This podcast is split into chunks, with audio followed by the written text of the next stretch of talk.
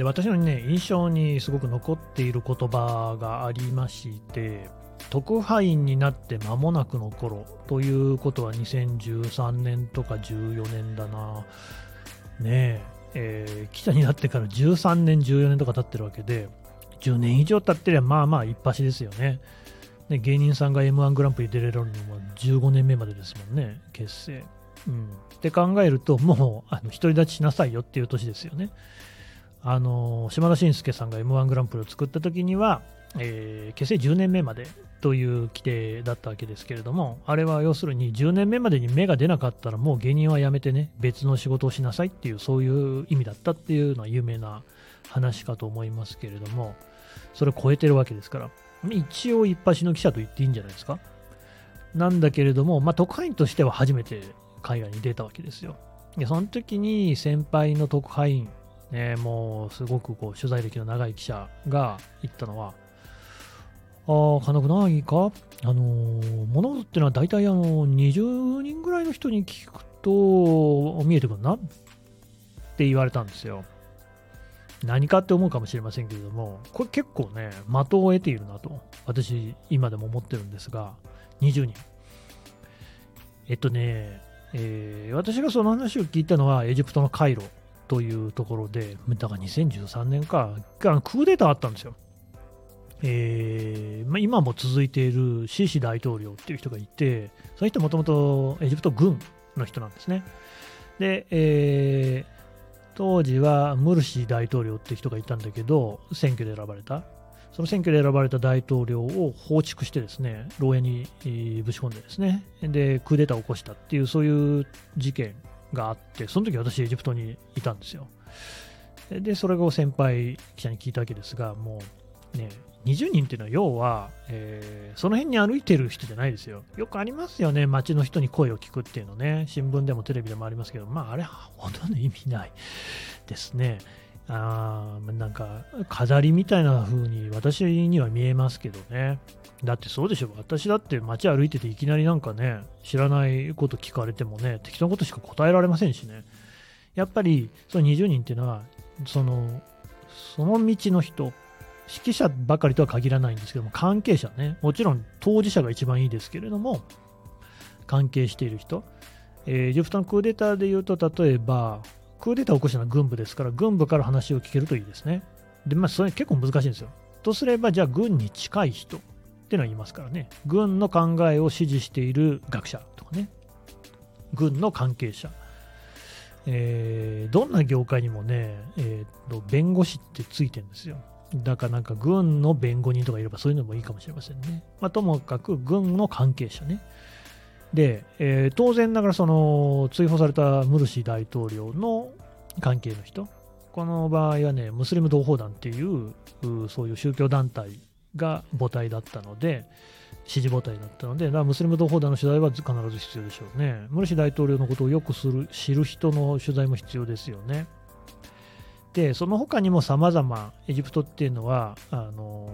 まあ、政党もありますし、あと考え方もね、えーあそうそう宗教がイスラム教ですからイスラム教の権威はこの事件をどう見ているのかとかですねそれからまあその若者若者といってもまあ、とりわけその中心的な、なんか例えばね、えー、運動の代表をしているであるとか、NPO の代表をしているであるとか、なんかそういう人とかね、さまざ、まな人。今言ったの全部合計しても10人いないですよね。そう。あのね、20人から話聞くのってすごい大変なんですよ。えー、何のこうね、えー、なんていうか、そこ、本当にあの、今そこで見つけた人に聞くっていうのだと意味がないので、何かしら何か意味のある人に話を聞く、それを20人積み重ねるってめっちゃ大変ですね。普通の記者は、まあ大体5人に聞ければ、まあ、上出来みたいな感じじゃないですか。1人はダメですね、絶対ね。あの前の配信でも言いましたけども、必ず2人以上である必要はあります。そうしないと物事は見えてきませんし、まあ、2人だとちょっと少なすぎて、5人はぜひ欲しいですね。10人ぐらいいると安心しますね。20人はやっぱりその一流の記者の仕事だなって感じします。だからなんか、あの、別に揶揄するつもりはないんですけれども、何千人に取材しましたみたいなことを自慢する人って僕は全然信用してなくて、数積み重ねりゃいいってもんじゃないんですよ。単方1人2人でいいっていうわけでもないんですけれども、あのね、何千人って、まあ、その人は何年取材の経験を積んでるか知りませんけど、まあ、例えばじゃああの5000人に取材しましたって言ってる人がいるとするじゃないですか。で、記者歴20年だったとしても、えー、5000割る20っていくつですか ?500 割る2だから250ですか ?1 年250人。うん、これ無理ですね。一つのテーマで、えー、そのじっくり話を聞ける人を探すっていうのもすごく大変なので、そんなね、えーと、1日1人ぐらいのペース、まあ、土日祝日を除いて、みたいなペースで取材を積み重ねることっていうのは、あまあ、そういうことやってる人も全然いないとは言わないけど、非常に本当にあの日本に数人みたいなレベルですよ、それは。知ってますけど、そういう人も。えー、でね、だからそういうことを言う人に限って、なんかあの、ね、アナウンサー上がりだったりするわけですけれども、それはね、ちょっと本当にあの極めて難しい。うん例えば震災の取材に行って避難所にいる人から話を聞くこれは皆さん当事者ですから一定の意味合いがあると思いますけれどもそれをバーッってやるような感じでカウントしていかないと数千人というレベルにはならないですね。うん、で、まあ、そもそもそういう取材の仕方がいいのかっていう気もしますし、やっぱりそう、数ヶ月で20人に取材をするっていうのが、もう私の考える最も一流の記者って感じしますね。で要はそういうことで、えーと、SNS 上の情報とかって、大体こうね、一人で発信しているものがほとんどなんですよ。でね、仮に目の前で起きていることだとしても、一人で見ていることというのはあまり信用できません。目撃証言とかも、本当にね、注意しなきゃいけなくって、光の当たり具合とかで、全然あの色の見え方とかも違うんですよね。あのもう極端な例で言うと、黒いものを白いっていう人もいて、例えば黒い車なんだけれども、夜でそこだけ街灯の明かりが当たってると、白とかオレンジとかに見えるっていうこともあるんですよね。っていうぐらいなので、1人の人が見ていることって信用できないんですよ。これはどういう人であってもね。それはあの自分自身もそうです。でだから、あの非常に一つね、この記事っていうのがどれほど信用できるかっていうのを見る一つの指標としては、ソースがどれくらいあるのか。だから目撃証言だとしても何人の目撃者からその話を聞けているのかと。あんまり明示されてることは6人から来ましたとかないと思いますけれども、まあ、それは記事を読めば、なんか男性丸学校43歳はみたいなとか書いてありますよね、目撃者でもね。であれがいくつの人にの話をこう書いているのかとかですね、それから、だから捜査関係者だけがソースっていうのも結構危ういんですよね。うんそれは捜査関係者、大体あの、まあ、警察だったり検察だと思いますけど、の見方を伝えているっていうだけなので、でまあ、大抵あの、我々の場合、事件を取材する場合にも、弁護側にも必ず取材はしますが、あまあ、そういうのをやっているかいないかですね。でね、ここがね、本当にあの分かれ目になってくると思います。新聞社の報道だったり、テレビ局の報道だったり、まあ私は新聞社に勤めて、ね、新聞の話をしますけれども、あのどこの新聞社でもいいんですけれども、えー、SNS 上の情報よりは新聞の方が勝ると思ってるんですね、信頼度に関して。もちろん新聞でも間違ってることはありますが、まあまあ、あの平均的には新聞の方が、えー、事実が書いてある。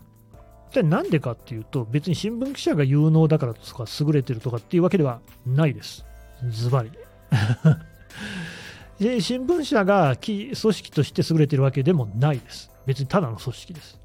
何が違うかって言って、やっぱ関わってる人数なんですよ。だから、えー、記者もまずたくさんいますよね。現場に投入される記者っていうのも大体複数いますし、それからその記事を原稿として上がってきたものを、えー、新聞のね、紙とかですね、インターネット上のウェブサイトに載せるでいいっていう形にする、そのデスクっていうんですけれども、原稿を直す人ね。で、なんだこれどういう意味なんだとかって記者に問い合わせをするんですけれども、で、記者はそれでまた補強取材をして、こういうことですつって、それでまあ、あの記事が出来上がっていくわけですけれども、その第一読者ですね、デスク。で、えー、その他に、まあ、編集をする人、一般的には整理部って言いますし、えー、編集センターとかいう言い方をする場合もありますけども、編集者ですね。記事の見出しをつける人。必ずその記事を読みますから、それから校閲、ねえー、間違ったことが書いてないかも、文章の表現もそうですし、なんか一般的な、ね、常識に照らし合わせて正しい、ね、日本語になっているのかどうかとかね、それを見る人、校閲。で、あと少なくとももう一人はいると思うんですよ。新聞の場合は当番編集長っていう人がいて、その自分の責任で記事をね、掲載するっていう人がいるんですよね。必ずいて、で、新聞社の場合はそれが、だから東京と大阪と両方で見てたりとか、そういうのがあるわけですね。つまり関わってる人の人数が多いんですよ。で、人数が多ければ多いほどミスとか思い込みに気づきやすい。え、これ何本当なのっていうこうことに気づくことができる。だから関わっている人が多ければ多いほど間違った情報が世に出にくくなるんですよね。これおかしいだろって言って突き返すっていうことができる。ので新聞の方が事実に近いことが書いてある可能性が、確率が高いとは言えると思いますね。だってね、ツイッターとかで自分のツイートを誰かに校閲してもらってる人とかってタレント以外でいますか？タレントでもやってない人が多いと思いますけれども、ね。あの人間ってのは必ず思い込みありますので、そこを排除できるかどうかっていう点では、会社組織でやってる方が、そりゃ優れてるなとは思いますね。